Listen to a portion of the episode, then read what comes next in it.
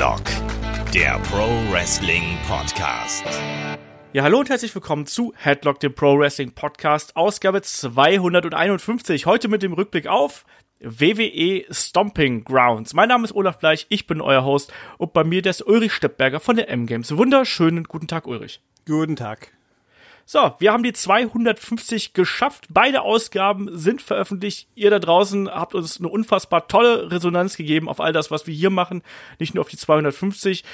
Wer möchte, kann natürlich gerne noch bei uns auf der Facebook-Seite vorbeischauen. Da läuft gerade noch ein kleines Gewinnspiel. Es gibt eine coole Funko-Pop-Figur von Kenny Omega und jede Menge Headlock-Shirts zu gewinnen. Schaut da also gern vorbei.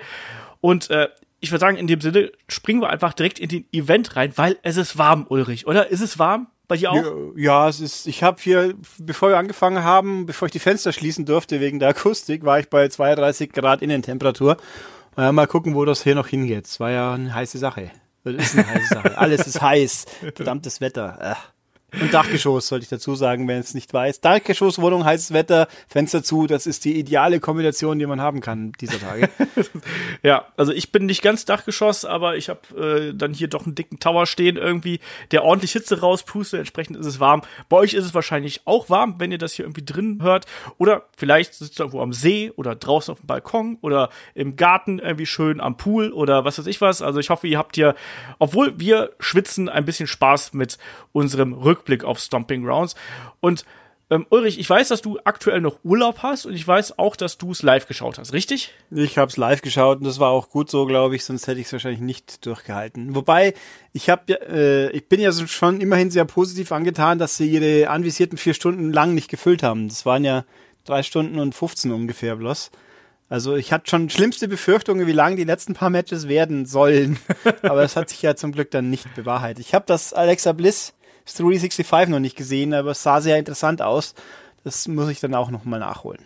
Ja, Tito. Ich habe es auch noch leider noch nicht geschafft, äh, weil, wie gesagt, äh, ich glaube, viereinhalb Stunden Podcast schneiden zwischendurch. Und dann dazu auch noch, habe ich auch noch äh, das Gespräch mit dem Kollegen Alex Flöter von Pro Wrestling Deutschland, was ihr jetzt irgendwie auf Patreon Steady hören könnt. Hier der kleine Wink mit dem Zaunfall. Äh, das ist auch online gegangen, jetzt äh, vor kurzem. Auch sehr interessant. Die starten eine neue Wrestling-Promotion in Deutschland. Ähm, lohnt sich auf jeden Fall da reinzuhören. Aber wie gesagt, ich bin auch noch nicht dazu gekommen. Ich habe Raw gesehen, ich habe äh, Stomping Grounds natürlich gesehen. Und ich muss sagen, Stomping Grounds, dafür, dass wir so gar keine Erwartungen hatten, vielleicht war das das Gute an der Sache, dass wir so gar keinen Anspruch an diesen Event hatten. Aber ich bin jetzt nicht komplett entsetzt aus dem Event rausgegangen, sondern im Gegenteil, das hat schon über weite Strecken mich ganz gut unterhalten und da fangen wir dann auch gleich mit der Kickoff-Show an. Also die Kickoff-Show war mal wieder vernachlässigbar. Ich habe es auch versucht live zu schauen. Ich bin auf halber Strecke leider eingeschlafen. Also bevor das Match gekommen ist. Ähm, ich weiß ja schon gar nicht mehr, wer überhaupt oder? dabei war. Nein, also ich, mir ist gerade eingefallen, wer war überhaupt als Gast? Also Booker T war da. Das weiß ja, ich noch. Charlie Caruso war auf jeden Fall da. Ja, der Coach, aber ich glaube, sie haben keinen David Rosenberg. War, glaube ich, da. ich weiß es nicht. Also, sie haben keinen externen da gehabt, glaube ich. Weder äh, weder Roberts zum Glück und ich meine, Rosenberg ist ja eh schon längst ausgeschieden und Pat McAfee ist ja auch spurlos verschwunden. Der hat das Watch-Along, das es gab diesmal, das ich auch nicht angeschaut habe, weil ich muss ja, eine Show reicht schon. Da hat Kathy Kelly hat das moderiert. Ah, okay. Ich meine, ich finde, Kathy Kelly ist von den ganzen WWE-Frauen, Backstage-Frauen irgendwie ohne böse sein zu wollen, die, die wirkt am fake, gefaktesten. Die, die wirkt so steif irgendwie ein bisschen. Sie wirkt nicht so richtig im Thema drin. Ich finde, gegen eine Charlie Caruso stinkt die einfach ab. Ja. Völlig. Auch vom, vom, vom dazugehörend fühlen. Ich meine, gut, eine Rennie Young hat andere Probleme, wenn die, die würde man sich gerne hinter der Bühne wünschen, am besten noch weit weg von dem Mikrofon, aber das Glück haben wir immer noch nicht. Aber vielleicht tut sich ja bei, mit dem Herrn Moxley noch mal irgendwas. Schauen wir mal. Bitte, bitte, bitte, bitte. Für den Moment ist es auf jeden Fall. Ich finde sie nicht so schlimm. Ich weiß, du magst sie überhaupt nicht. Ich finde sie äh, ist schlimm. Also sie, sie fällt zum Glück nicht permanent so ja, auf eben. wie ein Booker T. Aber wenn sie halt dann doch mal drei Sätze am Stück sagt, dann merkt man eigentlich, weiß sie gar nicht, was sie sagen soll und zwischendurch immer ihre, mm, oh, au, irgendwas.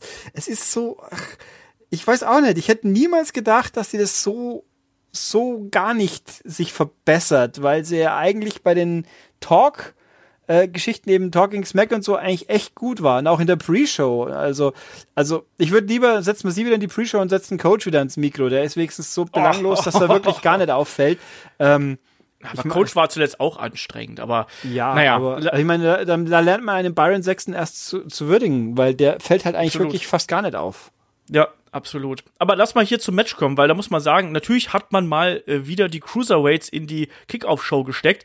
Aber boy oh boy, die haben hier ordentlich was abgerissen. Ne? Wir haben das Match um die WWE Cruiserweight Championship gehabt. Champion Tony Nies gegen Herausforderer Akira Tosawa und Drew Gulak. Und ich habe ja gesagt, ich war so ein bisschen mit dem Herzen bei Drew Gulak, schon diverse Male live gesehen. Ich finde, der hat sich toll entwickelt. Äh, und die drei haben sich ja hier wirklich eine Schlacht geliefert.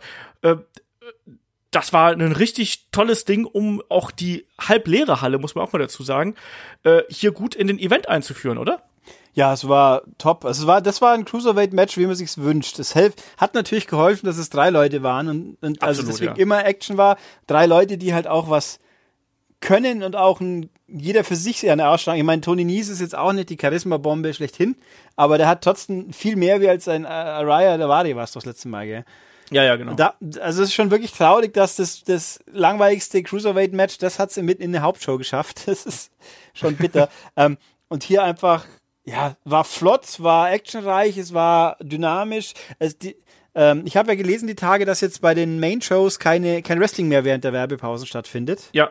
Was irgendwie auch sehr komisch ist. Hier sehr wohl schon und mit vor allem die Werbepausen in der Pre-Show sind ja immer so selten sinnfrei. Und hier waren gleich, glaube ich, zwei drin, wenn ich mir täusche. Gut, Bild im Bild wenigstens. Ähm, aber dafür hat das Match auch schön lang gedauert. War einfach gut. Ich habe mich ein bisschen irritiert gefühlt, warum jetzt eigentlich Drew Gulak auch so ein Wuschelbart haben muss. Ich meine, den will er wohl haben, schätze ich, aber gefühlt hat jeder zweite äh, Superstar hat einen, hat einen Vollbart, einen dichten, also damit man sich immer mehr ähnelt. Also, keine Ahnung. Ich weiß auch nicht. Ich wundere mich nur ein bisschen drüber, dass er jetzt plötzlich auch so eine Matte am Kinn hängen hat. Ja, man, hat ja, glaube ich, schon immer einen Bart gehabt, aber jetzt eben da nicht so, so einen sehr vollen Vollbart. Aber was ich hier nochmal hervorheben möchte, ist wirklich die Tatsache, du hast gemerkt am Anfang, die Crowd war, die hatte so ein bisschen Bock gehabt, aber die war nicht komplett drin. Aber die haben es wirklich geschafft durch die Leistung, durch das Tempo und auch durch die sehr, sehr gut platzierten Nearfalls, die es hier immer wieder gegeben hat. Und auch diese, diese, ähm, High-Impact-Aktionen, also sei es jetzt am Ende der Superplex, der, der verfehlte 450 oder was auch immer, dann diese, dieses Match war wirklich perfekt zugeschnitten am Ende auf das Finale und äh, das hat einfach Spaß gemacht und man hat es geschafft, ne, auch eine, eine kleinere Crowd. Ich habe gelesen, 4000, äh, 6000 sollen da gewesen sein, 4000 angeblich haben nur bezahlt. Also man hat ja auch eine, einen Teil der Arena ganz offensichtlich äh, sehr breitflächig abgehängt und die Zuschauer quasi so ein bisschen auf die Kameraseite alle geschoben, also die die Kamera äh, gezeigt hat, die Seite. Ähm, kann man machen, aber ich fand, dieser, dieser Kampf hier ist für mich echt wieder mal ein Aushängeschild dafür, dass man auch gut die Cruiserweights mal auf die Hauptshow packen müsste. Es war ein toll geführtes Match. Die, die Leute haben es, also die Wrestler haben es geschafft, dass sich das Publikum für sie interessiert hat. Und am Ende, da sind natürlich gleich auch die Herzchen bei mir geflogen, hat es dann auch noch Drew Gulak geschafft am Ende mit dem Argentin Cutter. Äh, das fand ich cool. Ich habe mich sehr, sehr für Drew Gulak gefreut und ich glaube, man hat auch ihm angesehen, dass ihm das extrem viel bedeutet. Wie bist du hier mit Drew Gulak verhaftet? Ja, ich finde es auch äh, positiv. Einfach was, äh, ich, mir tut's so für den Tony Nies ein bisschen leid, dass man ihn halt so, dass man ihm so wenig Persönlichkeit zuschreibt, aber der hatte halt auch zwei Vorgänger, also vor allem Buddy Murphy war ja da in der Hinsicht wirklich richtig gut und bei Cedric Alexander hat es irgendwie funktioniert, dass man aus dem eher nicht ganz so spannenden Menschen einen interessanten Menschen gemacht hat. Und bei Tony Nies hat es ein bisschen daran gehakt, was natürlich auch bitter, er hat halt auch einen Gegner bekommen, der noch langweiliger ist. Bei, ja. bei der großen Titelverteidigung. Also, das ist schon, ich habe jetzt nur Angst, dass man Drew Gulak jetzt als nächstes gegen Mike Canellis schickt, der ungefähr auch Charisma-Defizit hat. Das steckt alles in seiner Frau und die finde ich jetzt auch nicht die interessanteste von, von Welt. Ich meine, nachdem Fünfjahresvertrag für diese zwei Leute. Ja. Himmel, warum? Also die wird doch auch eine AEW nicht mit Kneifzange anfassen, sollte man meinen. Äh, warum? Das ist schon sehr merkwürdig. Aber gut, dann wenn man den Leuten schon so viel Geld zahlt, dann müssen sie mal irgendwann was tun. Sollten, ja, vielleicht oder auch nicht. Ich finde übrigens die Crowd, sie war zwar klein gewesen zu sein, aber sie war sehr aktiv, fand ich. Ja. Also die war auch gut. Ich meine, die haben natürlich auch äh, Shit, Shit Chance eingeschoben, äh, ja. die auch, aber, aber schon an Stellen, wo man sie auch nachvollziehen konnte, überwiegend, hätte ich jetzt mal gesagt. Aber naja es war schon teils äh, verständlich, dass sie da ihren Unmut äh, äh, äh, irgendwie laut gemacht haben, kundgetan haben. Das passt schon. Also mir ist lieber, dass man eine Crowd hat, die dann auch wirklich, die waren ja mit, die waren mit dem Herzen dabei und das ist okay, da kann man auch mal Blödsinn schalten oder CM Punk oder AEW und all sowas und sind wir ehrlich, der Main Event, der war halt auch nicht gut, so. Und klar. Ja, nicht nur der, aber der, aber ja. ne, und auch bei, bei Lacey, ob man jetzt bei Lacey Evans You Can't Wrestle chanten muss, lasse ich jetzt mal dahingestellt, aber mein Gott, also ich sag mal, besser, besser so als eine tote Crowd, die gar keinen Bock hat. Ja. So, und weil an den, an den richtigen Punkten waren sie ja dabei. Und dann lass uns doch gleich hier in die Main Card hüpfen. Ähm, wie gesagt, wir haben einen neuen Cruiserweight Champion mit Drew Gulak äh, und die Main Card wurde eröffnet von dem WWE Raw Women's Championship Match zwischen Championess Becky Lynch und Lacey Evans.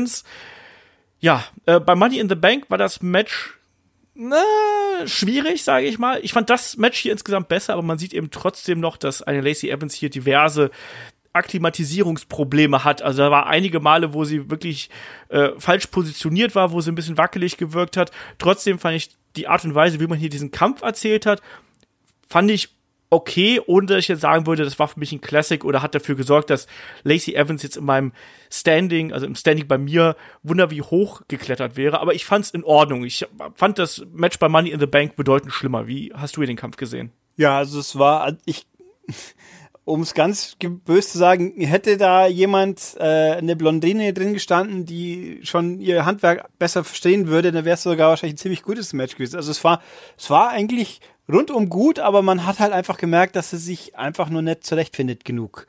Und äh, eben alles, diese ganzen holprigen Geschichten, die, die, die sind sicher, die, das heißt, sind sicher, sind wahrscheinlich nur Übungssache, aber hier war halt viel holprig und irgendwo, äh, die ist einfach viel zu früh ja. in diesem, auf diesem Rang, wo sie jetzt ist. Und der ja, ich meine, das, das schadet ihr ja irgendwo auch, wenn jeder sagt, das ist nur, weil sie halt blond ist und äh, also ich finde persönlich, ich, mich regen ihre Outfits auf. Ich kann damit nichts anfangen. Die, ich finde, die sind sehr nachteilhaft für sie. Die wirkt nicht wie eine classy, sassy Southern Belle, sondern wie eine alte Oma in den Outfits gefühlt. Teilweise, also, ich weiß nicht, ich, ich komm, ich finde die sehr merkwürdig. Ich meine, der Hut war ja ganz cool, aber das, das, dieses quasi Korsett und diese langen, Pants, ach, ich, also ich weiß nicht, gefällt mir nicht so, ähm, aber gut, ist halt so, wie es ist. Also da fehlt die Übung und gefühlt nach wie vor, dass die arme Becky hätte es verdient, dass sie irgendjemand kriegt, der im Ring mithalten kann mit ihr für interessante Matches, aber das wird ja auch so schnell nicht passieren, wie wir jetzt alle wissen.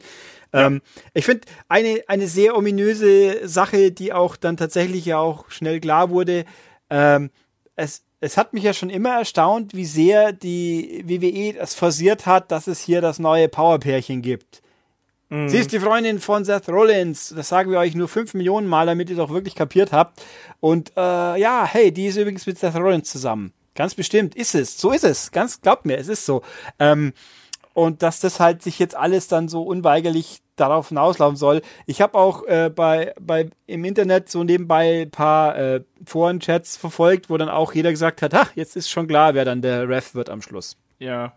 Ich meine, an sich äh, können wir jetzt auch kurz schon mal wieder fragen. Ich finde, die, das ist auch gar nicht dumm natürlich, dass hier Seth Rollins ist halt auch kein Arschloch und haut eine Frau mit dem Stuhl um. Ergo ja. ist es, die Auswahl ist nicht dumm, weil sie hat Beef mit seiner Freundin. Sie ist übrigens die Freundin von Seth Rollins, also die Becky.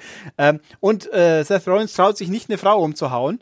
Ähm, das war eigentlich gar nicht dumm, wenn es halt nicht in, im Zuge dieser unglaublich aufdringlichen, nee, guck mal, die sind zusammen, Geschichte ja. schon wieder so stark äh, betont worden wäre. Aber okay, ja. Es gibt ja, Schlimmeres. Das kommt erst noch in drei Wochen, glaube ich. Aber ja, mal, mal gucken. äh, vielleicht wird das, also ich glaube, dass das zumindest storylastiger wird. Und ich glaube tatsächlich, dass, dass das dieses, könnte helfen zumindest. Ne, dass das dann zumindest etwas wir greifen natürlich jetzt ein bisschen vor über die Raw-Ergebnisse. Ich hoffe, wir spoilern da jetzt nicht äh, jemanden zu sehr, der sich das jetzt hier unbedingt anschauen wollte, aber ist ja dann auch, wenn der Podcast erscheint, schon ein bisschen her. Ähm, ja, also ich glaube zumindest, dass wir da vielleicht eine, eine vom Entertainment-Faktor her äh, bessere Ansetzungen kriegen als hier im Main Event. Nichtsdestotrotz, der Opening Contest hier, der war in Ordnung. Es hat nach wie vor einige Schwächen aufgezeigt von ähm, Lacey Evans. Die Geschichte, die sie erzählt haben, war, war okay. Ähm, ich finde auch, dass Lacey Evans nicht komplett schlecht ausgesehen hat. Sie hatte durchaus auch so Phasen, wo man ihr auch diese dominante und körperlich überlegene Persönlichkeit da abgenommen hat. Aber 100% haben sie mich damit noch nicht. Ne? Ich fand sie da als Special Referee, fand ich sie bedeutend besser, weil sie da ein bisschen mit ihrer Ausstrahlung mehr wettmachen konnte und ich nicht immer wieder cringen musste, weil einfach das im Ring nicht so gepasst hat. Am Ende, egal ja, wie, wegen anderen Sachen gecringed, aber da kommen wir nachher noch dazu. genau. Äh, am Ende gewinnt auf jeden Fall hier ähm, Becky Lynch mit dem äh, Disarm und verteidigt ihren Titel. Ach, ich finde übrigens, sie hat extrem schnell getappt an der Stelle. Ja. Ich finde, das hätte ja. man, ich meine, dass der Move äh, Power sein soll, aber dass sie so quasi nach einer Mikrosekunde Sekunde schon austappt, das fand ich ein bisschen zu schnell, ob das auch wieder Unerfahrenheit war oder weil zur Story hat es nicht für mich ge gehört, so nach dem Motto, äh, dass er sich schonen wollte oder irgendwas, aber es ging mir ein bisschen sehr schnell, dass der, dass man bei der Submission so ultra schnell austappt, bevor sie überhaupt richtig eingeloggt ist quasi.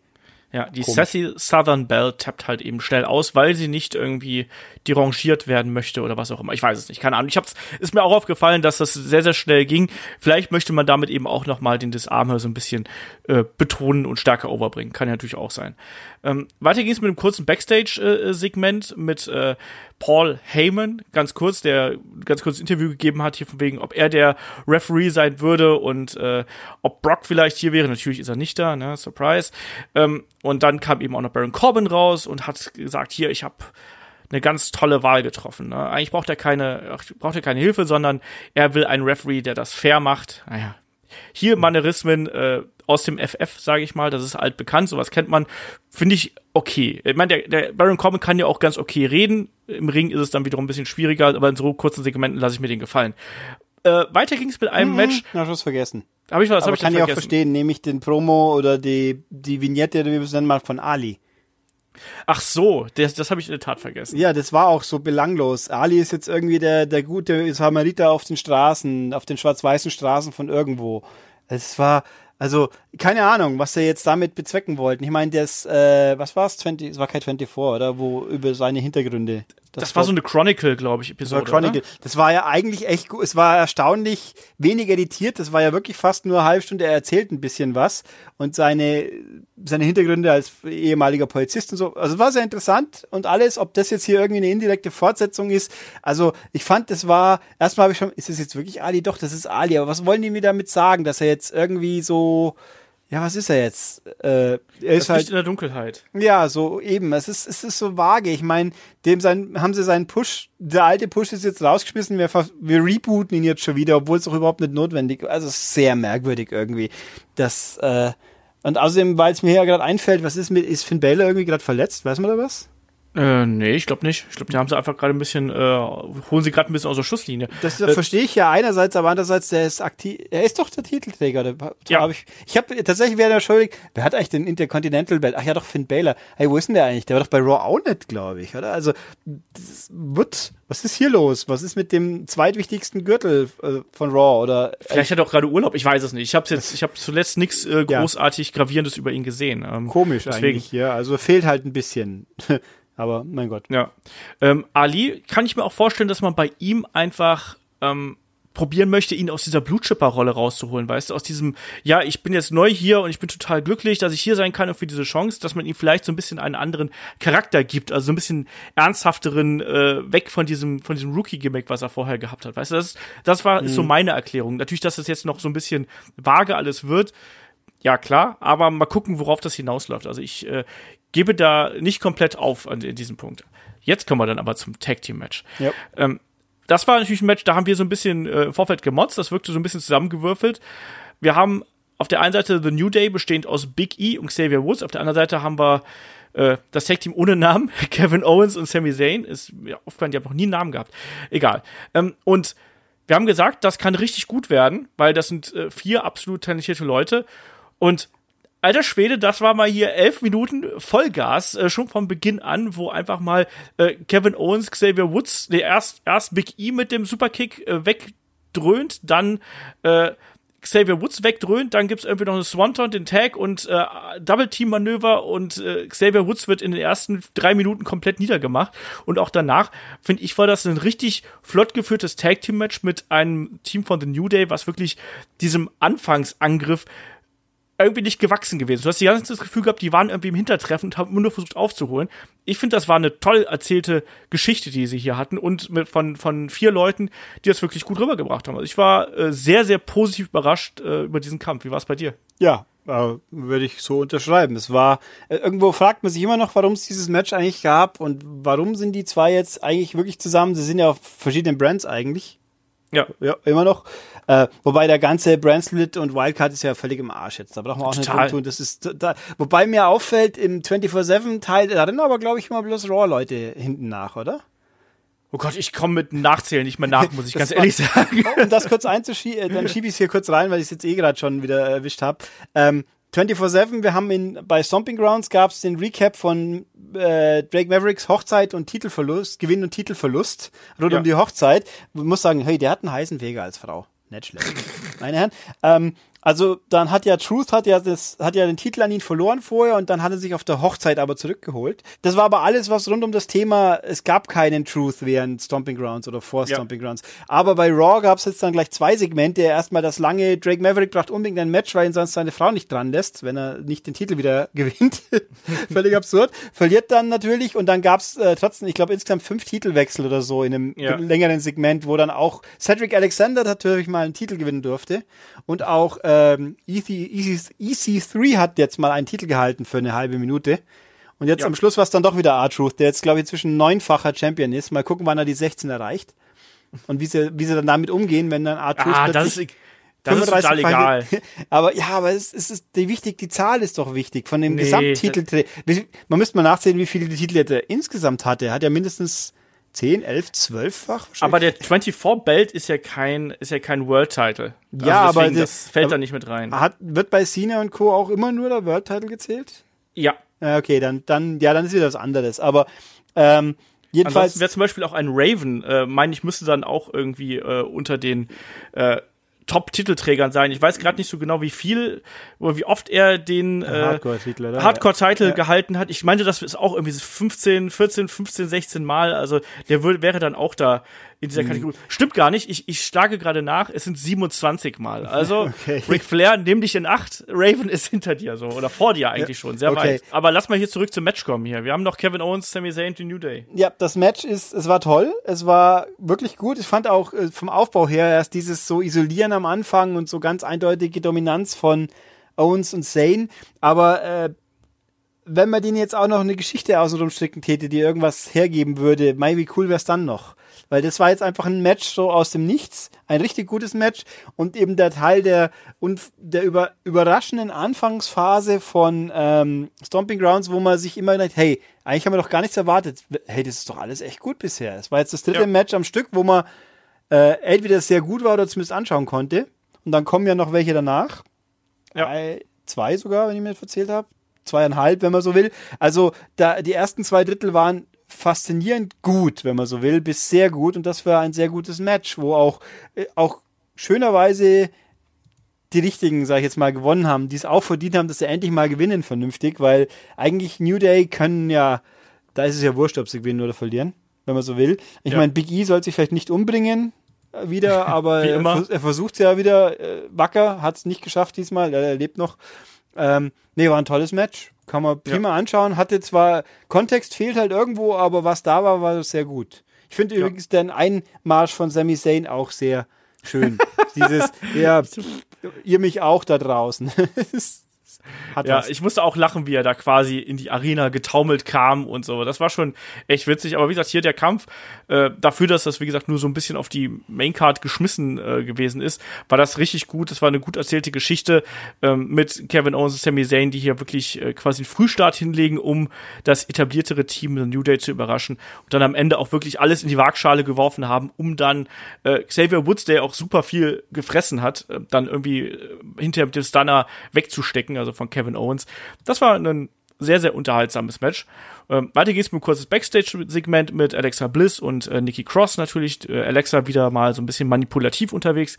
Kann man so machen. Ich finde sehr interessant übrigens in der Hinsicht, dass sie Niki auch äh, Originalsprache reden lassen, weil Ja. das Schottisch ist ganz schön anstrengend. Also es ist fast, ich meine, Becky hat ja auch einen fiesen Dialekt mit ihrem Irisch, aber das Schottische ist halt noch ein Stück härter, finde ich, da aufzupassen, was sie jetzt eigentlich gerade gesagt hat. Aber gut, finde ich äh, schon okay. Ja. Äh, weiter ging es mit dem Match um die WWE United States Championship zwischen Champions Samoa Joe und Ricochet. Das war ja bei uns beiden so ein bisschen ja das Dark Horse. Also wir waren uns beide nicht so ganz sicher. Das könnte halt richtig gut werden. Das könnte äh, aber auch einfach so ein Midcard-Füller sein. Aber hier 12 Minuten 30 ungefähr hat's gekriegt und es ist eigentlich genau das geworden, was, was zumindest ich mir davon erhofft hatte. Wir hatten einen Samoa Joe, der hier wirklich aufs härteste Ricochet vermöbelt hat und Ricochet, der ja immer wieder zurückgekommen ist, aber auch hier richtig, richtig gut geführtes Match und ich würde mich freuen, wenn wir da irgendwann mal einen äh, eine Weiterführungs, äh, Weiterführung dieser ganzen Geschichte sehen. Aber Samoa Joe scheint jetzt ja erstmal so ein bisschen Richtung äh, SmackDown, also zu Richtung Richtung Kofi Kingston abzuwandern, SmackDown Championship. Mal schauen. Also wie hat dir der Kampf gefallen? Der war toll. Der war genau das Aufeinanderprallen der, der Gegensätze, wenn man so will, aber die haben es halt super zusammen. Also ich habe mit Samoa Joe oft, Samoa Joe Matches oft das Problem gehabt, dass sie mir irgendwie nicht so als Match, also als Potenzial sehr viel, aber die Matches hatten dann immer, irgendwo hat der letzte Kick gefehlt, auch seine ganzen Finn Baylor Matches zum Beispiel Mhm. bei NXT, also und, und auch die AJ Styles Geschichten waren, irgendwo haben sie sich sehr schnell abgenutzt, aber hier hat, das war frisch und es hat super funktioniert, weil halt einfach der Flummi und das Monster so richtig gut sich kombiniert haben. Auch der Schluss natürlich dann mit dem 630 und äh, der war super. Der hat top ausgeschaut, wie er den gesetzt hat. Also Ja. war war klasse. Und dass Ricochet gewinnt, man freut sich halt einfach, dass wenigstens einer von NXT irgendwas machen darf. Sein. Es ist eigentlich auch, wenn man sich so anschaut, Ricochet hat jetzt den Titel. Ricochet hat ein sehr spannendes kommendes Programm, wahrscheinlich, wenn es alles gut geht, wie wir ja noch gleich sicher darauf eingehen. Ähm, und sein Ex-Tag-Team-Partner sitzt in irgendeinem dunklen Raum und es ist traurig, dass keiner mit ihm redet. Das ist Ja. sehr, dass da, da nichts geht. Schade, aber wenigstens, wenigstens einer von beiden hat, das- hat aber was. es ist ja Aufbau. Es ist ja Aufbau. Ja. Also ja, ich weiß, die anderen haben im, im äh, 250 Podcast auch so ein bisschen, also ich weiß nicht mehr genau, wer es war. Es, war. es gab eine kritische Stimme, die war ungefähr so wie da, wie bei dir. Und dann, ich glaube, ich glaube auch, dass, dass glaube ich, David dann auch gesagt hat, so, ja, nee, warte erst mal ab. Vielleicht gibt's ja noch irgendwann den großen Knall. Gucken wir mal, was, wie wie es mit Alexander, äh, mit Alexander Wolf, mit Al Alistair Black natürlich äh, weitergeht. Aber hier Ricochet und Samoa Joe haben mir wirklich ein richtig tolles Match abgeliefert. Wie gesagt, äh, auch da keine Sekunde langweilig. Das hat mich total überzeugt. Ricochet mit seinen spektakulären Aktionen. Äh, Joe teilweise wirklich auch mit unbändiger Kraft natürlich. Ähm, also diese Chops, die er teilweise verteilt hat, das war schon, das mag ich an Samoa Joe. Also wirklich, das, das äh, hat super funktioniert und hat auch direkt einem Ricochet hier Kontur und Charakter verliehen. Ich finde, das war ja so ein bisschen was, was, was mir gefehlt hat. Ähm, hier hat er ein bisschen was mehr zeigen dürfen als nur die spektakulären Aktionen, sondern eben auch die Zähigkeit, den Willen und so. Und jetzt frage ich dich aber mal, weil ich jetzt gerade schon bei uns in den Kommentaren gelesen habe, findest du, dass für Ricochet der Titelgewinn hier zu früh kommt? Nö. Also, nö, warum? Ich meine, äh, jetzt können wir natürlich sagen, noch ein Joe-Match, er verliert knapp und kriegt äh, bei Heads dann bei Extreme Rules machen können.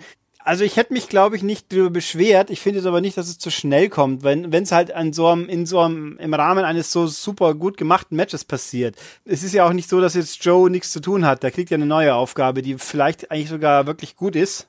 Ich habe Ja. auch oft gelesen, jetzt ist Joe wieder frei für den, für den höheren Titel, was er ja faktisch ist, nur halt beim anderen Brand, kurioserweise. Ja, natürlich. Nee, also ich fand, äh, ja, es, es ging schneller wie erwartet, aber ich habe gar kein Problem damit. Also, weil eben auch vor, weil ja auch eben für beide Beteiligten dieses Matches geht's ja interessant weiter.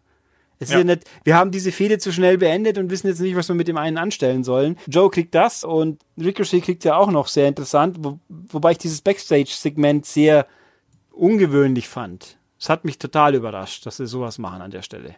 Um, das eben kurz so anzubringen, sie haben tatsächlich nach dem Match nicht eine Werbung oder irgendwas, sondern nein, Ricochet geht durch den, den Vorhang und da stehen ein Stapel Leute, die ihm alle gratulieren, wie toll er ist. Ach, das meinst du, Das ja. meine ich. Also äh, lustigerweise alles Faces außer Charlotte Flair. Das die- hat mich auch gewundert, Die ihm richtig, ja. gratulieren darf, wo auch alle sagen, hey, Charlotte hat vergessen, dass du Heel ist, verdammt. Äh, Heavy Machinery war auch dabei, die ja dann gleich das Folgematch hatten und, und Triple H hat ihm gratuliert und AJ Styles kommt dann dazu und sagt, äh, hey du, cooles Match, aber Ja. jetzt ich hier, jetzt machen wir mal und die Good Brothers stehen nebendran. Und, und Ricochet so, hm, und, sieht, und offensichtlich bei Raw gibt's das Match, kein Titelmatch, aber es wird auf ein Titelmatch hinauslaufen. Haben sie schon announced? Nee, gell? Nein, noch nicht. Nicht, aber, aber gut, announced. AJ Styles gegen Ricochet, warum nicht? Klingt ist auch doch gut. geil. Äh, mal schauen. Ich, ich weiß, ich habe ein bisschen Angst, dass AJ Styles nicht ganz mithalten kann, weil er doch ein paar Jahre älter ist, weil Na, also da, der ja auch doch immer recht aktiv im Ring wirkt, aber gegen so einen hyperaktiven Menschen wirkt es dann natürlich wieder schon ein bisschen, ist er doch ein bisschen weniger flummig. Ist er halt. Das stimmt, aber das, das muss er auch nicht mehr. Ich finde, äh, wie gesagt, er ist ja schon ein bisschen älter und das, äh, der musste ja auch seinen Stil ein bisschen verändern. Ja, aber es fällt halt gegen das jemand durchziehen auf, der noch jung, äh, wobei so jung ist doch Ricochet eigentlich auch gar nicht mehr, oder? Sind auch schon über Ähm, 30 drüber gut? Der, der, der müsste 31 sein oder Ja, so. dann ja. geht's noch. Aber äh, da fällt es halt ein bisschen auf. Aber trotzdem, da habe ich hohe Erwartungen dran. Hoffentlich klappt so gut wie, wie jetzt das Match, was wir jetzt gerade erst hatten. Also, ja, nehme ich gerne. Also, also dieses Ja. Backstage-Segment fand ich kurios eben. Diese, wir schauen hinter die Kulissen mäßiges, ne, ohne Interview, aber dafür mit, äh, mit Wrestlern und die gratulieren und eben, wieso sie da irgend, was macht Charlotte überhaupt bei der Veranstaltung? Die war ja sonst nicht da. Ähm, aber von mir aus. Ich hab's, ich hab's auch nicht verstanden, muss ich, muss ich äh, ehrlich gestehen. Ich habe mich auch gewundert, äh, wie das da irgendwie äh, sich zusammengefunden hat, einfach mal so. Aber wie gesagt, ich habe nichts gegen Ricochet, gegen AJ Styles. Äh, Das wird gut. Auch die Einbindung von Gallows und Anderson scheint da ja in eine interessante Richtung zu führen. Wir haben so oft geschrien danach, dass sie doch AJ Styles und die äh, und den alten Bullet Club wieder zusammenbringen. Vielleicht machen sie das ja. Mal gucken. Ähm, äh, weiter ging es dann, du hast es gerade eben schon angedeutet, mit dem Match um die SmackDown Tag Team Championship zwischen Daniel Bryan und Rowan auf der einen Seite und Heavy Machinery auf der anderen Seite. Ähm, Daniel Bryan hier so ein bisschen als Lokalmatador, sehr laut angefeuert worden. Heavy Machinery plötzlich die Heels. Selbst ein Otis war plötzlich Heel. Aber man muss sagen, der Kampf hier wurde extrem, finde ich, von Daniel Bryan getragen. Also der hat ja gefühlt von den 14 Minuten irgendwie mindestens 10 Minuten selber im Ring gestanden die ganze Zeit und hat sich da mit äh, Heavy Machinery gemessen. Aber auch da, ich hätte nicht gedacht, dass das so ein unterhaltsames Ding wird. Auch gerade die Konfrontation zwischen Daniel Bryan und gerade einem Otis und dann auch diese großen Klötze, die dann da aufeinander getroffen sind. Das war, das war für mich unterhaltsame Geschichte. Also jetzt nicht, wo ich sage, ja, das äh, ist jetzt was, was mich mein, mein, mein Verständnis für Wrestling nachhaltig beeinflusst hat, aber schon so, dass ich sage, da habe ich mich gut von unterhalten gefühlt. Wie war es bei dir? Ich fand, ich war fasziniert von dem Match, weil jetzt habe ich endlich begriffen, was man Heavy Machinery gut finden kann. Also ich fand, die haben, das war das mit Abstand Beste, was ich von denen bisher gesehen habe. Die waren ja auch bei äh, in NXT eigentlich eher gefühlt immer in der zweiten Reihe für mich. Hatten die überhaupt mal Ja. ein, hatten die überhaupt mal ein Takeover-Match? Ich weiß gerade gar nicht mehr. Ich glaub, Weiß ich nicht aus dem Kopf. ist auch kurios, dass also die aus der und jetzt die hier, ich fand, die haben ein super super Bild abgeliefert, super Team, auch der ganze Auftritt mal nicht ganz so äh, nicht die die äh, Goofball Mentalität so in den Mittelpunkt gestellt, sondern auch so wirklich, dass sie auch ernster können ein bisschen. Dann, ich meine, Otis hat irgendwie, wenn man den so sieht, der hat eine sehr eigenwillige Körperform. So, so eine runde Kraftkugel mit so, oder so ein bisschen Bernd das Brot mäßig, so mit kurzen Armen und Beinen, aber ein riesen, riesen Körper. Und da, aber auch der Tucker kommt auch, äh, hat auch eine Ausstrahlung. Also, ich muss sagen, jetzt fand ich die echt gut. Die haben sich auch eine richtig gute Figur abgeliefert in dem Match, haben das Match gleichwertig erhöht. Ich finde auch, Rowan hat in seinem bisschen, was er getan hat, mich mehr überzeugt wie sonst eigentlich in der ganzen Wyatt Family Ära insgesamt und auch, also ich fand, ich war ja nie ein Fan von den äh, Dingsens Bludgeon Brothers. Ich fand das ja furchtbar. Also ich, ich, ich hätte nie gedacht, dass der jetzt so als Sidekick äh, Bodyguard von, von Daniel Bryan so eine gute Rolle macht.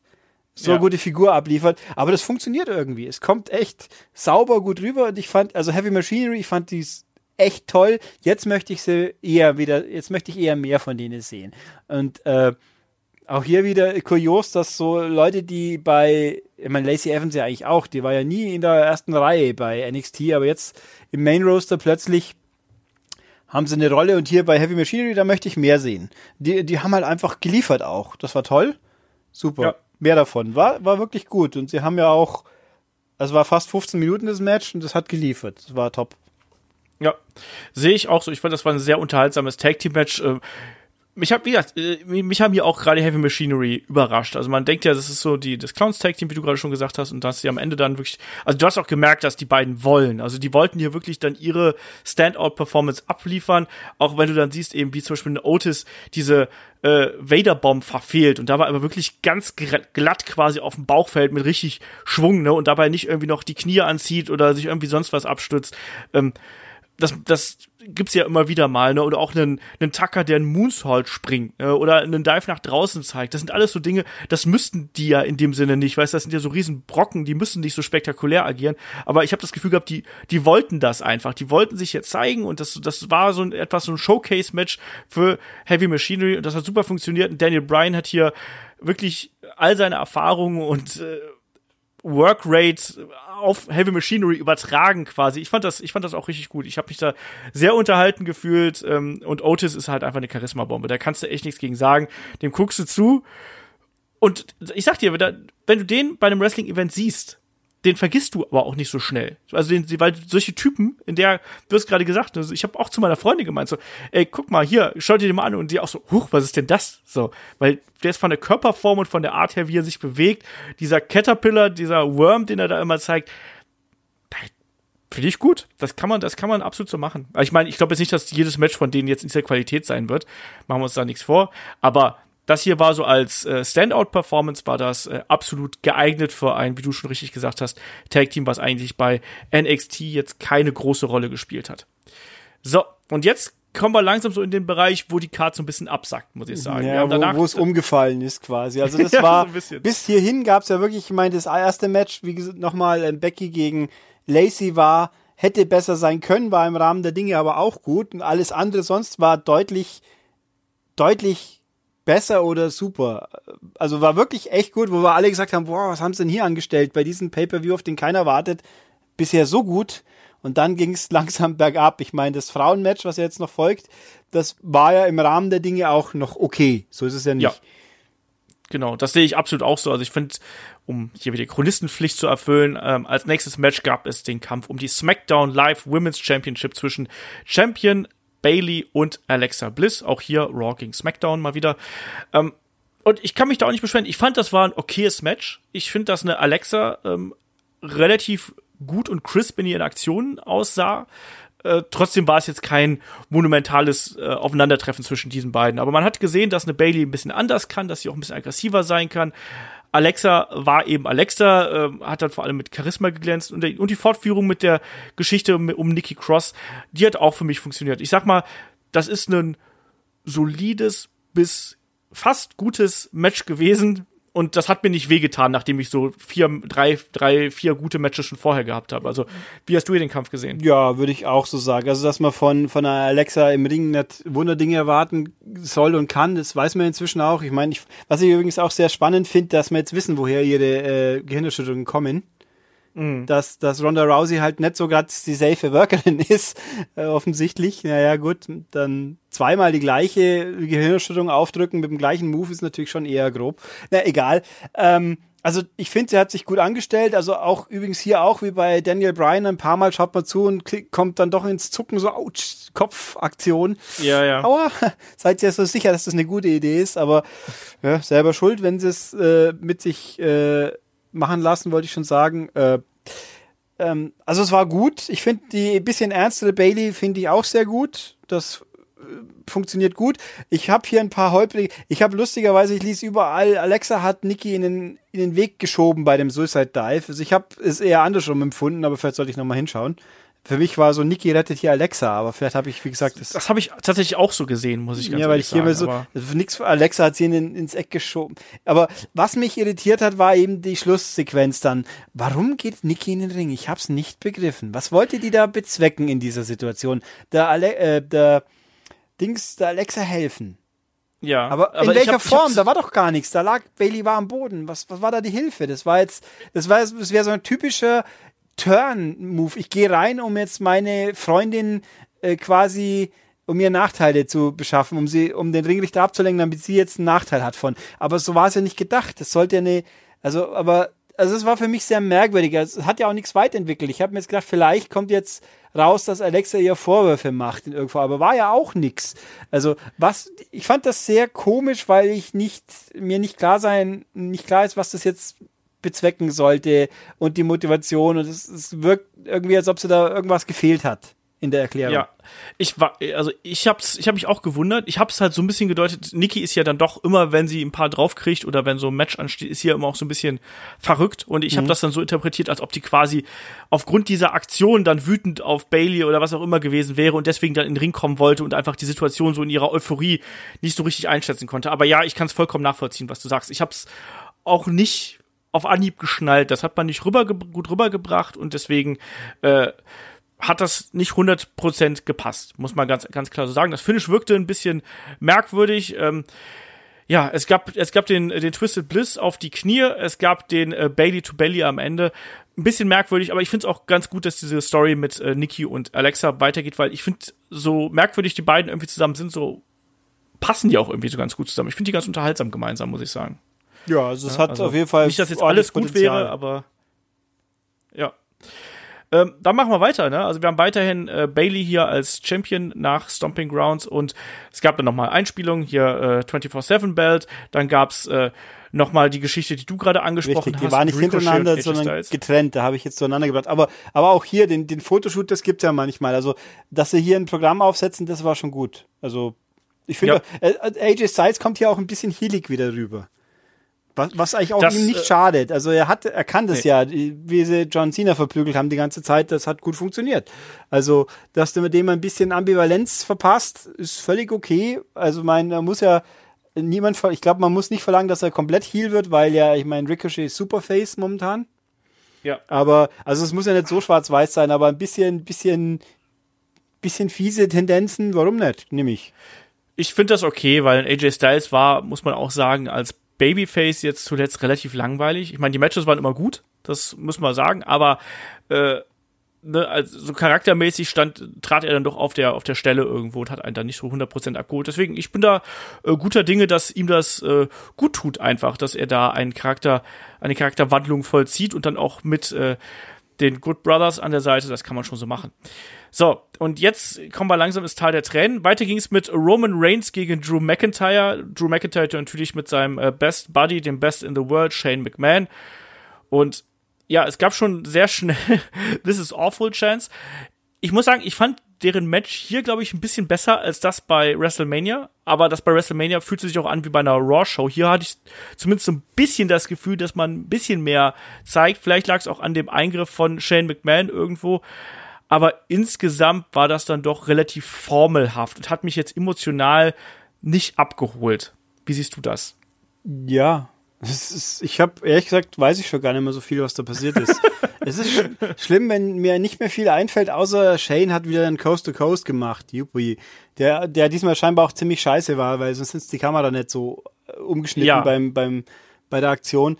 Äh, das hat mir gar nichts, es gibt mir gar, ich, ich finde, Drew McIntyre eigentlich im Main Roaster besser, wie ich ihn bei NXT fand. Da hat er ein bisschen fremd am Platz gefühl, angefühlt sich für mich. Äh, hier, er hätte so viel Potenzial. Ich habe, finde Roman Reigns, ich habe nichts gegen Roman Reigns, aber diese ganze Geschichte, die hat, da gibt's halt einen gemeinsamen Nenner, der halt alles schlecht macht momentan. Das ist halt einfach, Shane McMahon ist einfach schlimm. Ich, ich will ihn ja. nicht mehr sehen, der regt mich so auf. Ich meine, ich hätte nicht gedacht, dass es noch schlimmer machen können. Sie haben es noch schlimmer gemacht am Montag für mich. Ich glaube, das Main Event von, das wird das Main Event sein von Extreme Rules, oder? Muss es. Oh, glaube ich nicht, hoffe ich nicht. Ich glaube, also, das wird das Mixed Tag Team Match, würde ich als Main Event dann wahrscheinlich machen. Ja gut, dann haben wir halt zwei nicht ganz glückliche. Dann kann man, kann man sich streiten, was das schlimmer, äh, nee, welches schlimmer wird, ist eh klar. Also, ernsthaft, wie, was will denn der Undertaker jetzt schon wieder? Warum? Also, äh, warum hilft der Roman Reigns? Wenn man also, überhaupt, weil, ich meine, Roman Reigns hat ihn in Rente geschickt damals eigentlich, das war die Zeit, wo der Undertaker hätte aufhören sollen, weil das Match war auch nicht gut, aber der Abgang war gut wenigstens. Und jetzt haben wir, jetzt kriegen wir ein Match, wo Shane McMahon drin vorkommt hm? und die anderen zwei total hilflos sind und der Undertaker wieder nichts können wird. Es tut mir leid, der Mann ist halt einfach nimmer da. Ich meine, der hat, der hat nur dadurch glänzen können, dass er gegen jemand im Ring stand, der es noch schlechter gemacht hat. Aber wenn man sich natürlich einen Schädel einrahmen will ums Verrecken, dann, dann ist kein Wunder, dass nichts mehr rauskommt. Aber, also, dass ich, ich hätte nicht gedacht, also ich habe ja in der, im Preview gesagt, es geht dahin, Shane gewinnt gegen Kofi und dann darf Roman Reigns glänzen.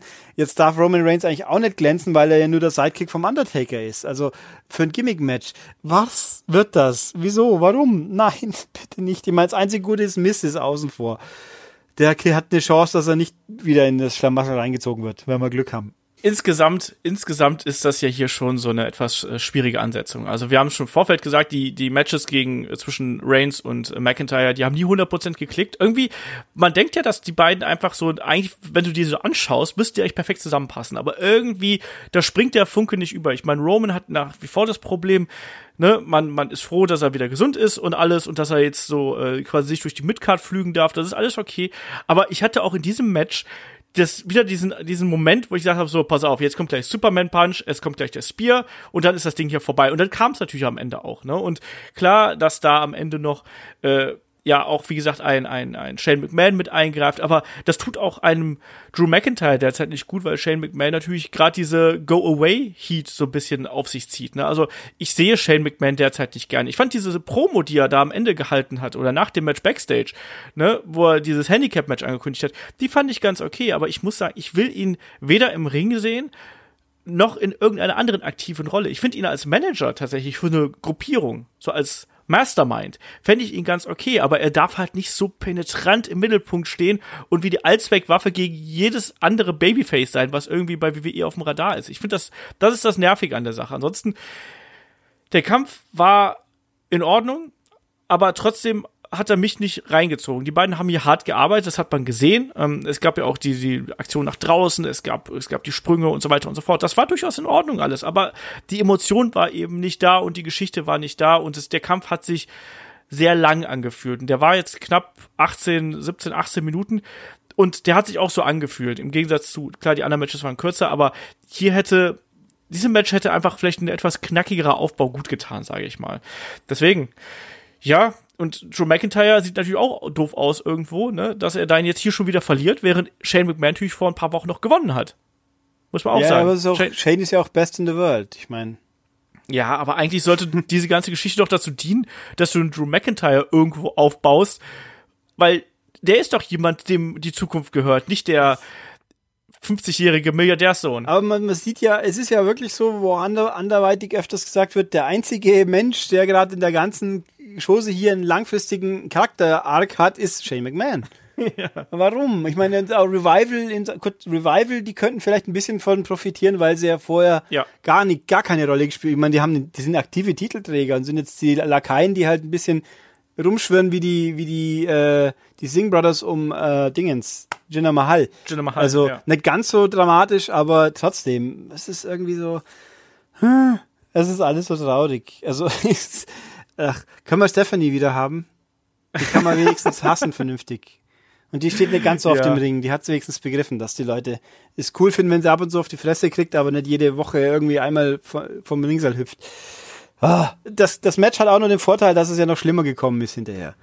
Das stimmt, das stimmt. Nachher ist es noch schlimmer gekommen, aber ich glaube, dann können wir hier auch erstmal die, die Akte äh, Shane McMahon und äh, Roman Reigns, Drew McIntyre und Undertaker können wir hier erstmal schließen, würde ich sagen. Und dann geht's weiter mit dem nächsten Match auf der Card und das war natürlich das Steel Cage Match zwischen äh, Champion Kofi Kingston und Dolph Ziggler. Es ging natürlich um die WWE Championship.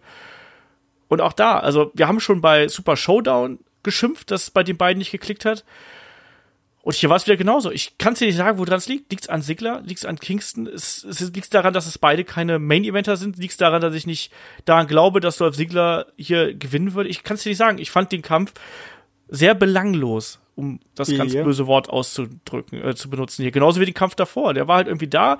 Du hast gesehen, dass ein Sigler probiert hat und versucht hat, möglichst hier als harter Kämpfer äh, rüberzukommen, aber das hat für mich null funktioniert und Kofi, ja, Kofi, ne, freut mich irgendwie, dass er den Titel jetzt noch hält, aber also bin jetzt auch nicht total begeistert über seinen Title Run bis jetzt. Also ein Sigler hat ja gefühlt eh schon jeder geschlagen und dann am Ende mit so einem Kamikaze Jump da an an Sigler vorbei, was ne, zwar cool aussah, aber dann auch irgendwie ein bisschen ja, Notnagel gewirkt hat, so nach dem Motto.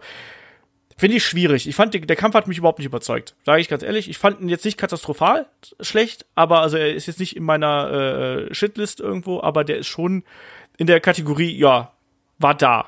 Mehr nicht. Wie ist bei dir? Der war vor allem viel zu lange da. Da hat er über 20 Minuten gedauert. Also ich ja. meine, es war halt ein, ein nicht besonders tolles Cage-Match mit den üblichen Sachen. Klettern wir drüber, kommt da fast drüber, wird reingeholt. Äh, die, mit der Tür, die paar, paar Mal, die Tür ist eh immer so eine Geschichte. Eigentlich sollten die drüber klettern müssen, nicht aus der Tür gehen. Bleibe ich. Ja. Das ist immer wieder so eine Geschichte. Also es war nichts aktiv wirklich schlecht. Es war einfach bloß nichts. Es war halt da. Es war zu, zu lang. Und es hat irgendwie der Kick gefehlt. Einerseits gut, dass keine keine externen Eingriffe, die so typisch sind, keine, keine passiert sind, das ist eigentlich okay. Ähm, ja. Aber es war einfach, ja, es ist nichts passiert. Ich fand die Schlussaktion sehr gut. Weil die hat, also die hat das Ganze massiv rausgerissen, weil sie in der Form für mich überraschend war auch. Ich hätte eher gedacht, ja. er holt ihn wieder rein. Schon, und dann geht's weiter. Er zieht ihn wieder rein, dass der da so rausspringt. Da, auf die Idee wäre ich nicht gekommen. Ich finde das eigentlich, ich fand, es war ein interessanter Kniff, den ich eben, der hat mich überrascht. Ähm, dass es natürlich dann noch fieser ausgesehen hat, wie es sein sollte, wenn er natürlich mit dem Fuß hängen bleibt. das, ist, das, hat mir, das haben sie dann auch mehrfach wiederholt. Also schon Glück, dass er im Segler nicht direkt auf, auf den Kopf gefallen ist. Das wäre echt bitter gewesen.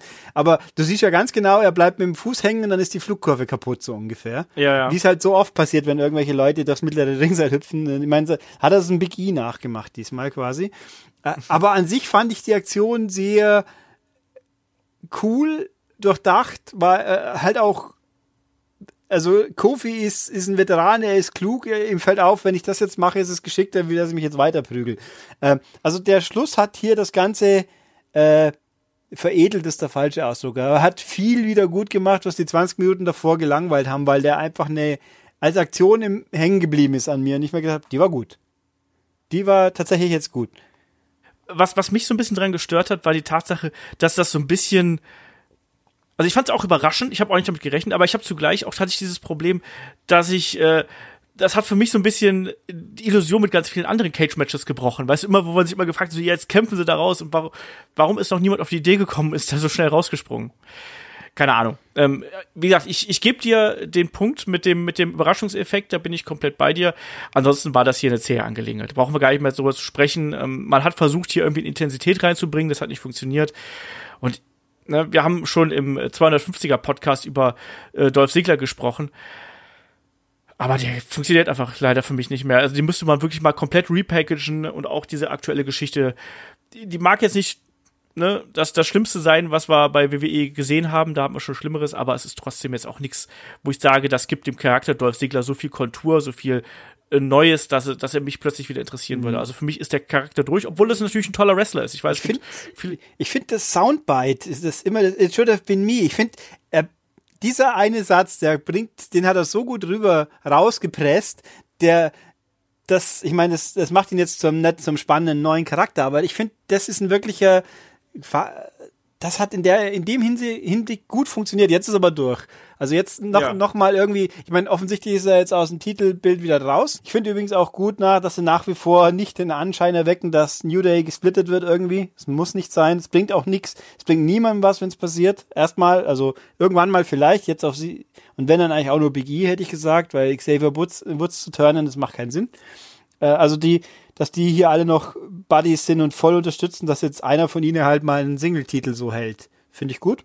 Gucken wir einfach mal, äh, wie es weitergeht da in der ganzen Geschichte. Weiter ging es in der Show mit dem Main Event natürlich und da ging es um die WWE Universal Championship zwischen äh, Seth Rollins und äh, Baron Corbin, natürlich mit Special Referee und Special Referee äh, war dann wenig überraschend natürlich Lacey Evans, die dann rausgekommen ist.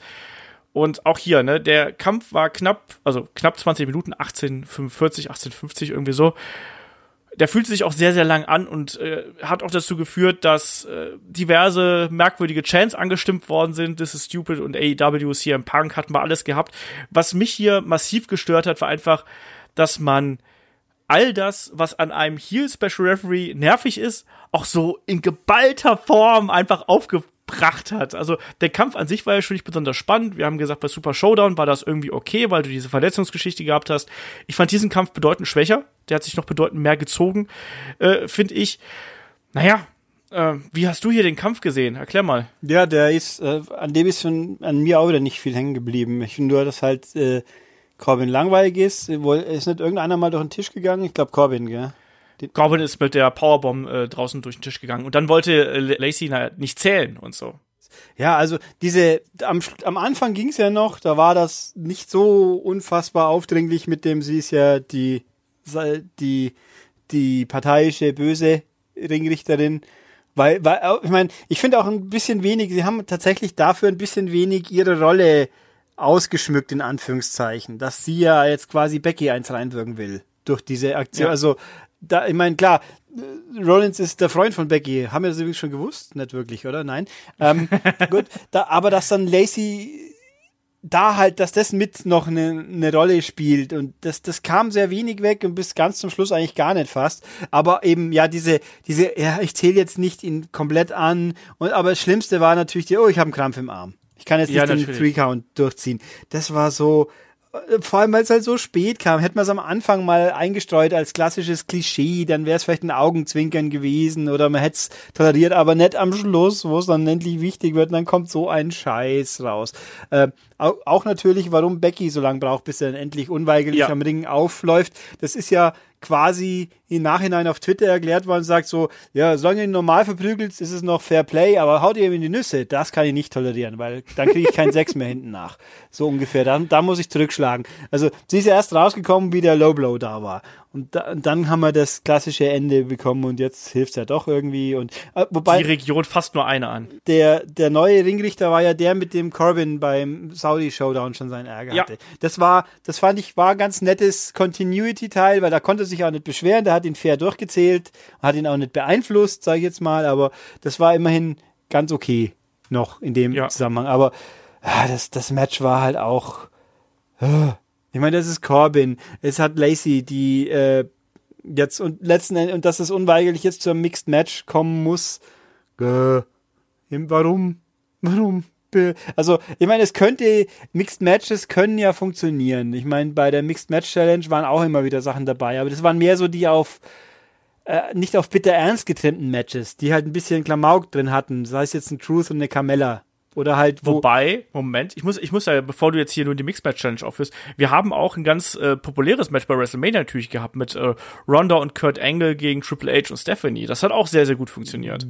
Auch ein ernstes. Okay, aber da hat natürlich da, die, da haben die Beteiligten alle was gehabt, wenn man so ja, will. Ja, klar. Und hier haben halt zwei, also vor allem weil es so ungleichmäßig ist. Du hast auf der einen Seite das Power Couple, wo alle toll finden oder toll finden wollen zumindest. Und auf der Sollen. anderen Seite, ja, auch. Äh, und auf der anderen Seite hast du dann zwei Leute, wo den einen überhaupt niemand mehr will und die andere halt einfach auch alle sagen, okay, jetzt reicht's aber. Also, ja, äh, also es könnte schlimmer sein. Es, äh, ich meine, es könnte schlimmer sein, ist das Match mit dem Undertaker. Für mein Empfinden, weil das wird schlimmer sein, befürchte ich. Also, ja. Andersrum, wenn dieses Match schlechter ist als das mit dem Undertaker, dann haben sie aber wirklich ganz bitterbös die guten Leute verheizt. Ah, es ist, es ist insgesamt natürlich etwas merkwürdige Ansetzung. Also nochmal hier, um das, das Match abzuschließen, da am Ende äh, kam natürlich dann. Es gab diese ganzen Geschichten, die du gerade schon aufgeführt hast. Ne? Lacey Evans hat hier alle möglichen Klischees des Special Referees irgendwie gehabt, ne? von wegen langsam zählen, also langsam zählen beim Auszählen. Die hat die Regeln geändert. Die hatte den Krampf im Arm beim Anzählen. Alles Mögliche, bis sie dann hinterher sogar Seth Rollins geschlagen hat. Und dann eben gab's, äh, ne, dass das, dann kam, dann kam irgendwann äh, Becky raus, es gab aber auch zugleich die End of Days und da, so weiter und so fort. Also am Ende es auf jeden Fall Rollins relativ souverän, dann trotzdem mit dem Superkick und dem Blackout. Ähm, es war einfach da ein bisschen, es war einfach da ein bisschen zu viel. Und jetzt, äh, um da den Raw-Spoiler noch mit reinzubringen, ist ja für Extreme Rules ist ja das Mixed Tag Team Match zwischen Seth Rollins und Becky gegen Baron Corbin und Lacey Evans angekündigt worden. Ich halte das für eine durchaus unterhaltsame Geschichte. Ich bin gespannt, wo es in der Card landen wird. Ähm, ich habe gerade eben noch Main Event gesagt, jetzt wenn ich drüber nachdenke, bin ich mir doch schon wieder nicht mehr so sicher, deswegen äh, äh, aber eigentlich es ist ja Winner Take All, das heißt, es geht um alle Championships. Eigentlich muss es im Main Event sein und es soll ja auch nicht klamaukig sein, es muss ja ernst sein. Es geht ja um die großen Titel. Stimmt, das mit dem Winner Take All ist dann Seth Rollins Männer und Frauen Champion. Nein, er darf ja nicht die Frauen nicht angreifen. Ja, ähm, also es ist eigentlich Du meinst, wenn er dann im Match seine eigene Freundin pinnt oder was? Nein, weil der Sieger, derjenige, der den Pin setzt, hat alles gewonnen. So, so ungefähr. Und The Man hat dann halt den Männertitel auch. Ähm, ich finde, das, das ist auch diese Stipulation macht's noch schlimmer eigentlich, weil sie können doch nicht, es gibt's nicht, sie können nicht die anderen gewinnen lassen. Das geht nicht. Dann haben sie gleich bei beiden das denkbar schlimmste und hassenswerteste. Ich meine, wenn du natürlich super Heat produzieren willst, dann ist es der, der Weg, aber das, das kann eigentlich nicht sein. Dass die sagen, okay, da haben wir Lacey und, und Corbin als Titelträger. Ich meine, eins von beiden, vielleicht noch mit Mühe und Not, aber beide, beide auf einen Schlag, nein, das gibt's nicht. Also eigentlich ist dieses Match kann entweder keinen Sieger haben oder ein DQ halt, oder ist, ist bei Winner Takes All ist DQ aber schon regulär, oder? Also es muss schon ein normaler Sieg sein. Ich gehe davon aus, dass ja, weil der Titel nur durch äh, Pin oder Aufgabe wechseln, gehe ich davon aus, dass hier nicht irgendwie ein DQ äh, zum Ja. Titel wechseln Also dann, würde. aber also äh, dann gibt's ja. entweder einen DQ-Sieg für die, damit sich die Heels noch ein bisschen weiter langhangeln können, oder die anderen müssen gewinnen, weil alles andere wäre ja gruselig, der Gedanke allein. Und das auf SummerSlam hin. Dann hast du mal ein Main Event bei ein paar Main, Nee, nee, quasi Main Events bei SummerSlam, wo alle von vornherein völlig abgeturnt sind. Ja, nee, also das, das, da glaube ich, da glaube ich nicht mehr dran, sondern es ist jetzt wirklich quasi die letzte Geschichte, dass äh, äh, Corbin und äh, Evans hier nochmal den Titelshot kriegen. Es gibt ja dann auch keine Rematches mehr. Also von daher gucken wir einfach mal. Ich bin da jetzt auch kein Riesenfreund von. Ich bin auch kein Freund davon, weil die ganzen Matches, die wir zwischen den Beteiligten hatten, waren alle ziemlich Grütze. Insofern erwarte ich mir da auch nicht so viel. Aber vielleicht schafft man es ja irgendwie. Gerade solche Matches kann man auch clever booken sage ich mal jetzt ganz optimistisch, dass es trotzdem unterhaltsam wird. Gucken wir einfach mal. Aber lass uns dann mal hier zum äh, Fazit zu äh, Stomping Grounds kommen. Wie würdest du den Event hier äh, bewerten? Natürlich mit Bananen. Das ist echt schwierig, weil die ersten, erste, alles bis mit gutem Willen inklusive Alexa und Bailey war es gut bis sehr gut. Und danach ging es rapide bergab. Also das kann man, eine Gesamtwertung ist schwierig, weil halt die Extreme so groß sind. Aber äh, also unterm Strich hat's die Erwartungen trotzdem übertroffen, weil einfach zu viel Gutes drin war, wo man vorher nichts erwartet hat. Aber dafür waren natürlich die Tiefpunkte auch ordentlich tief. Ähm, ich weiß nicht, ich gebe jetzt mal eine großzügige fünf Bananen, glaube ich. Ja, ich war auch so. Ich glaube, ich würde noch eine halbe oben drauflegen. Ich fand den Event nicht schlecht. Also klar, der, der, der Rausschmeißer am Ende, auch diese ganze Siegesfeier von, von Becky und Seth Rollins, das war das merkwürdigste, was ich jemals gesehen habe, muss ich ganz ehrlich sagen. Das wirkte so unnatürlich. So, ähm, auch dass Becky ihren, ihren Freund so merkwürdig beklopft hat die ganze Zeit. Weißt du, so als wenn du einen Kumpel beklopfen würdest. Ich fand das total, total komisch. Also, ich weiß nicht, wie die miteinander umgehen. Aber vielleicht waren sie auch einfach ein bisschen unbeholfen noch. Keine Ahnung. Wobei ich jetzt eine Mixed Match Idee hätte, die mich ja sogar interessieren würde und die ja auch reality-based wäre. Es Wird das Power Couple von SmackDown gegen das Power Couple von Raw. Und das würde auch ein gutes Match werden dann. Was ist denn das andere Power Couple? Ja, ich An- stehe gerade um Schlauch. Andrade und Charlotte. Ach so, ja, das Und dann stimmt. hättest du also, auf, dann hättest du vier Leute, die alle definitiv wirklich was können. Äh, Das stimmt. Wo auch Storyline, gut, Andrade wäre ein bisschen ein Anhängsel, aber das könnten wir ja, würde ja nicht wehtun. Das wäre, das wäre richtiges, das wäre ein Main Event würdiges Mixed Match äh, Challenge, äh, Mixed Tag Match. Match. Äh, so. Das wäre, aber gut. Und vor allem, da wird's ja auch passen. Ich meine, und die zweimal, zweieinhalb Mal, wo ich Andrade und äh, Charlotte zusammen gesehen habe, äh, das wirkt, das hat schon natürlicher gewirkt wie jetzt diese Siegesfeier. Ja, es wirkt halt einfach merkwürdig. Das, das haben wir die ganze Zeit so gedacht. Also, ich meine, auch wenn du, auch wenn du jetzt vielleicht nicht das große Knutschen vor der Kamera haben möchtest, kann ja durchaus sein, dass die das nicht wollen oder so.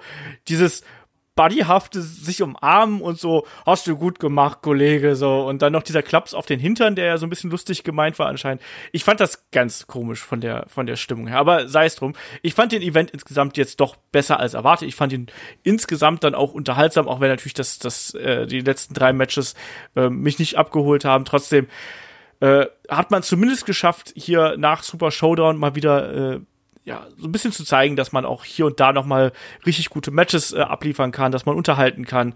Ähm, wie gesagt, die ersten äh, fünf bis sechs Matches des Abends waren in Ordnung. Also wenn man die Karte ein bisschen anders aufgestellt hätte, dann äh, wären wir wahrscheinlich sehr, sehr glücklich herausgegangen. Aber so äh, dann eben doch mit einem kleinen weinenden Auge. Aber kann man so machen, sage ich das einfach mal. Ja. So, dann äh, sind wir durch mit der Review und wie immer am Ende natürlich hier nochmal die Hinweise. Ähm, wir haben noch immer ein prall gefüll- gefülltes Programm hier und weil wir so viel jetzt gemacht haben, am Wochenende gibt es ähm, auf dem Free-Kanal hier gibt es ähm, eine Runde Helden aus der zweiten Reihe. Stellen wir vor euch einen online, der sonst nur bei Patreon Steady exklusiv ist. Da gibt es dann Owen Hart, die Karriere von Owen Hart, wo Shaggy und ich äh, drüber gesprochen haben.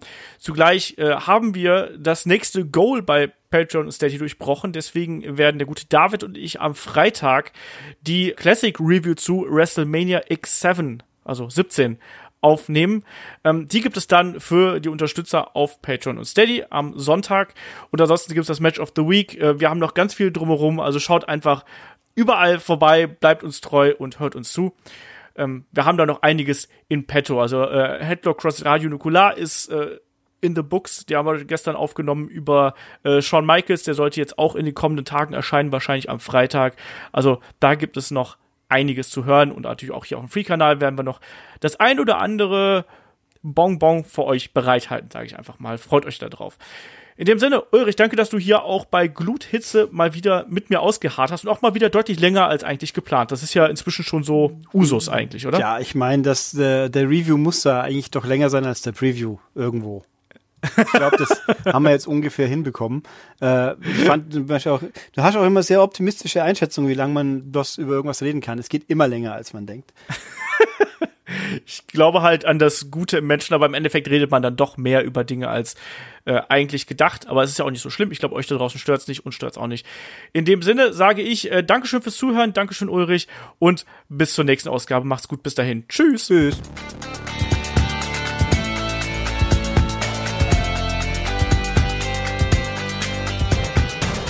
Headlock, der Pro Wrestling Podcast.